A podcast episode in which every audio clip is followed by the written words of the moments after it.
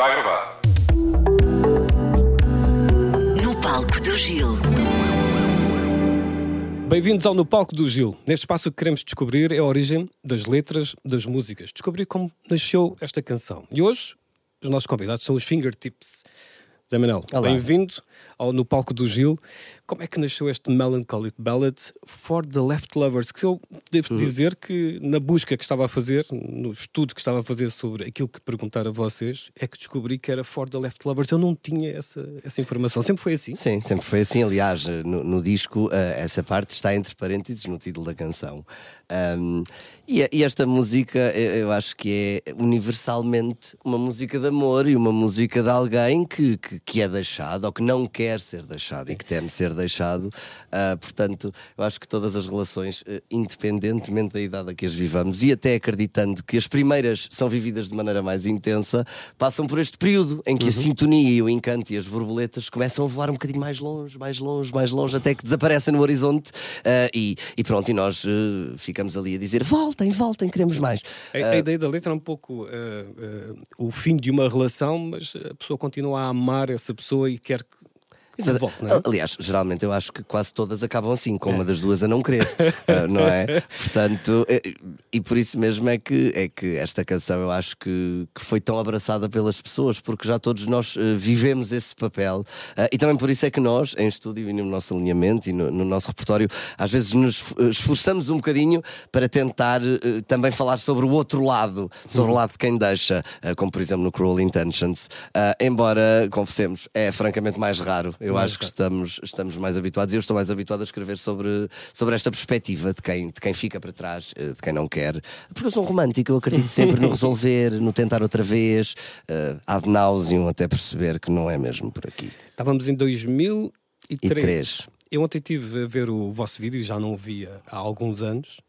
E curiosamente, tu já tinhas idade para conduzir. Tu conduzes o carro, mas não tinhas não, idade, não, não? tinha, não tinha idade para conduzir, eu tinha 13 anos. Aliás, esse vídeo eh, é todo cheio de peripécias. Primeiro, porque hum, vivemos o natural amadorismo de quem está a gravar um videoclipe assim.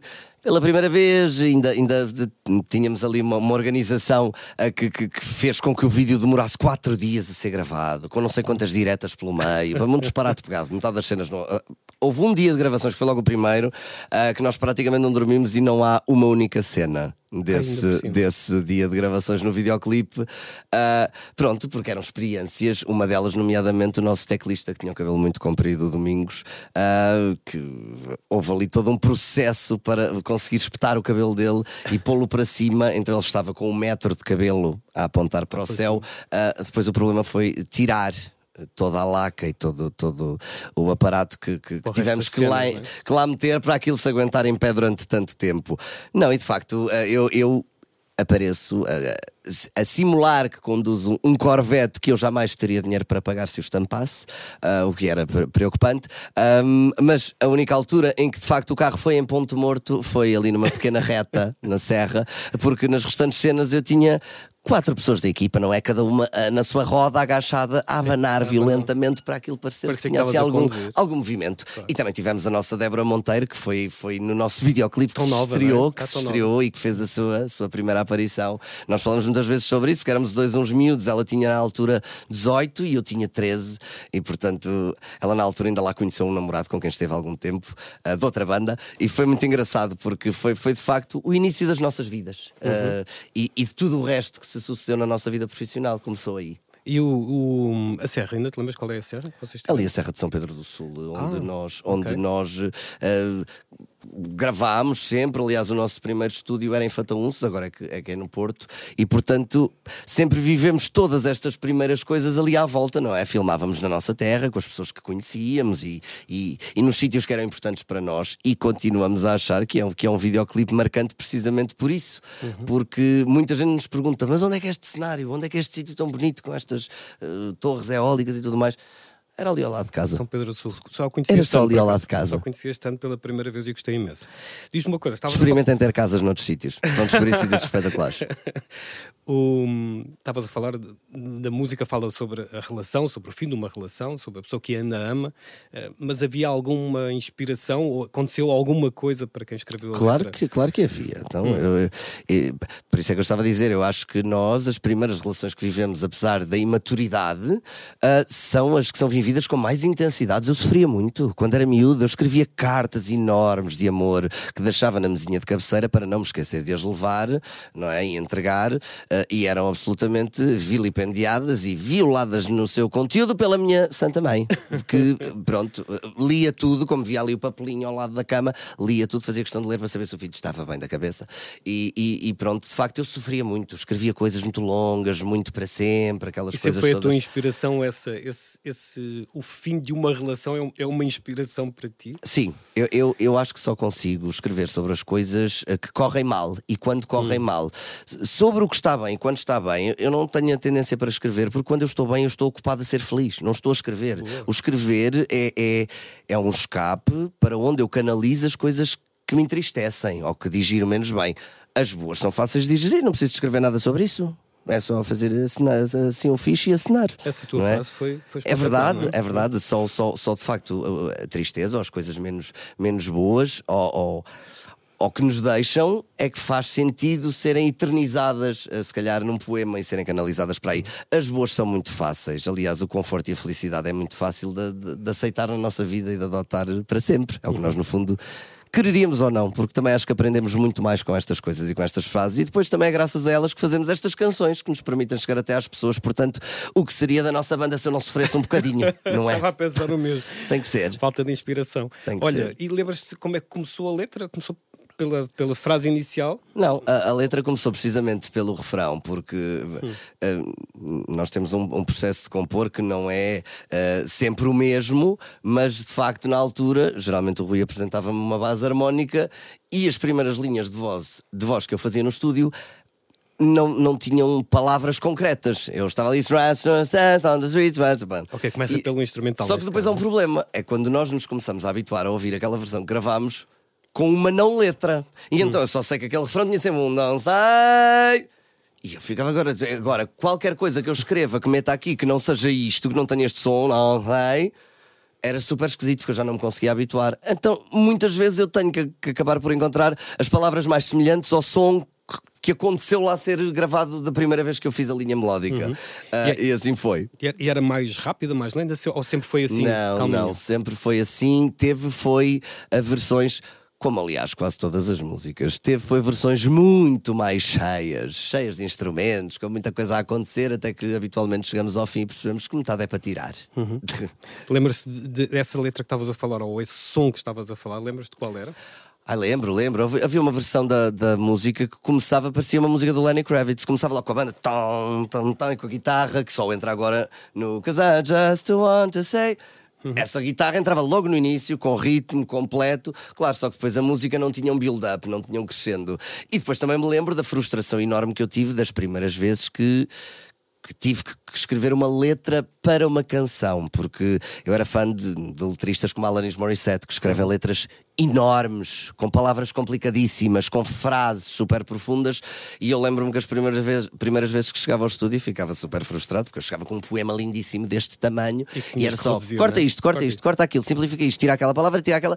E o meu poema ficava, era, era quase como uma árvore de Natal reduzida a uma bola. E eu ficava a olhar para aquilo, então, mas era só isto, isto.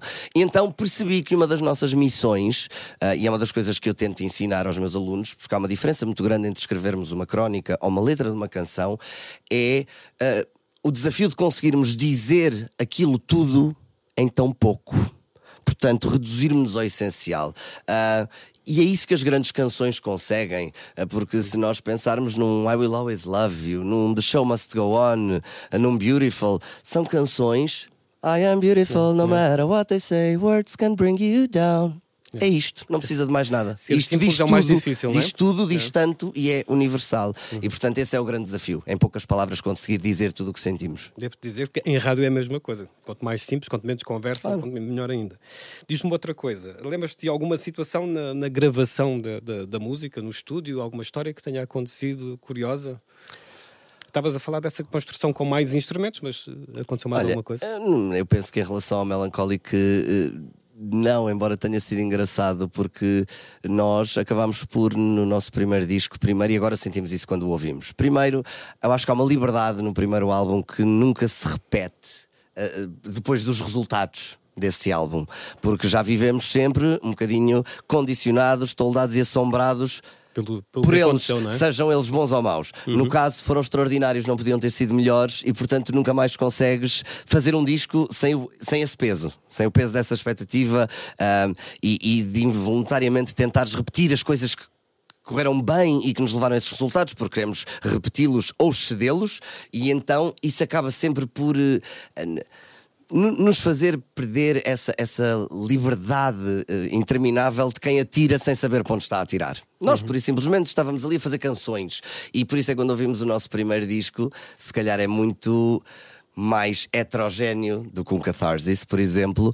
Ah, e, e- nós, eu lembro-me que na altura vivíamos ali aquela dualidade entre o Picture of My Own e o Melancholic Ballad, porque eram duas canções muito especiais, mas muito diferentes, Muito por diferentes, motivos diferentes.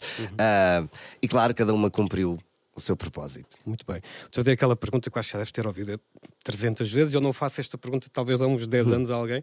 Porquê em inglês e não em português?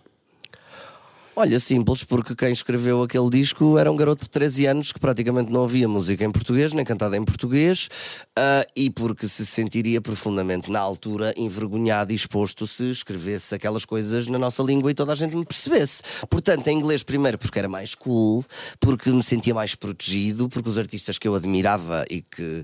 E que Cantavam como eu queria cantar, cantavam em inglês.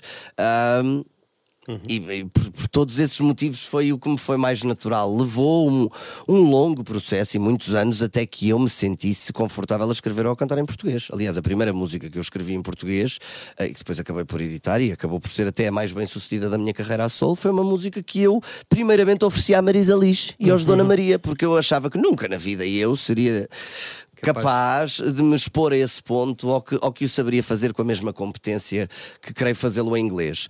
Ahm, e depois eu acho que, acima de tudo, temos que acabar eh, com essas barreiras linguísticas, porque nós seremos sempre portugueses, nascemos aqui, a nossa vida é aqui, o nosso videoclipe foi filmado lá ao pé de Fataunços, portanto não há nada mais português do que isto, do que a, a forma como sentimos, como estamos e como olhamos o mundo. Ah, agora, n- numa altura em que a globalização é uma realidade mais do que nunca, já não faz sentido. Eu, eu não me interessa ah, em que língua é que as pessoas cantam, interessa-me a emoção que me transmitem e o que me querem dizer. Um, e por isso que haja sempre essa liberdade criativa e que nunca sejam os artistas os primeiros a tentar condicioná-la. Muito bem. Tu lembras da, da sensação de ouvir pela primeira vez a música na rádio? Lembro, lembro, eh, mas eu até me sinto sempre um bocadinho mal quando respondo a estas perguntas, eh, porque eu lembro, mas eu sei que para mim, sei lá, eu, eu acho que nasci para isto, eu sabia, eh, eu sabia que era isto que eu queria fazer desde os meus 6, 7 anos. E, por exemplo, quando eu ganhei os principais, eu não estava nada surpreendido. Eu sentia que tinha que ser eu. Eu achava que era eu e que ia ser eu, porque, no- na minha perspectiva, eh, era o que fazia sentido. E, portanto, as primeiras vezes que eu ouvi eh, as músicas na rádio e subi ao palco e todas as coisas nos começaram a acontecer, eu só sentia que estava a viver o meu destino. Olha que giro. Isso é muito bom. Agora, no palco do Gil, os fingertips.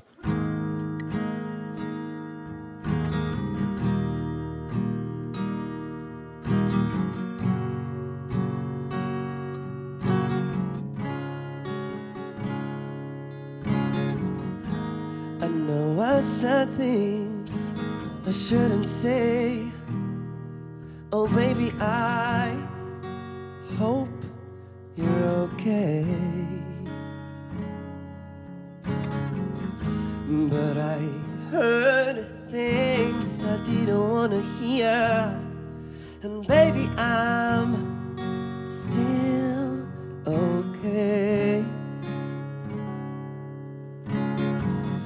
And I know that leaving with me was sometimes hard. Oh, baby, I hope that's true. Oh. But it's not so simple as you think. I'm feeling the same way too. Please don't say that it's over. Don't say that it's over or I won't know what to do. Please don't say that you'll be gone or I'll be done.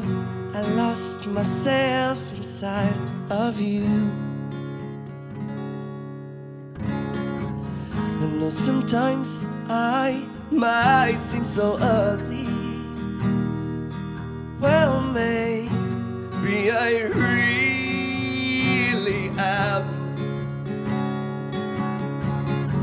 I know that I'm not that easy to ignore when I'm really mad. Cause I just wanna say I love you more than I've ever could.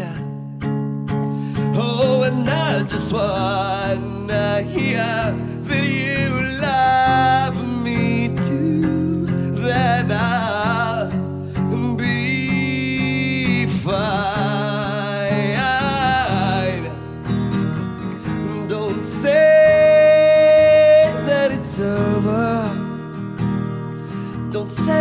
so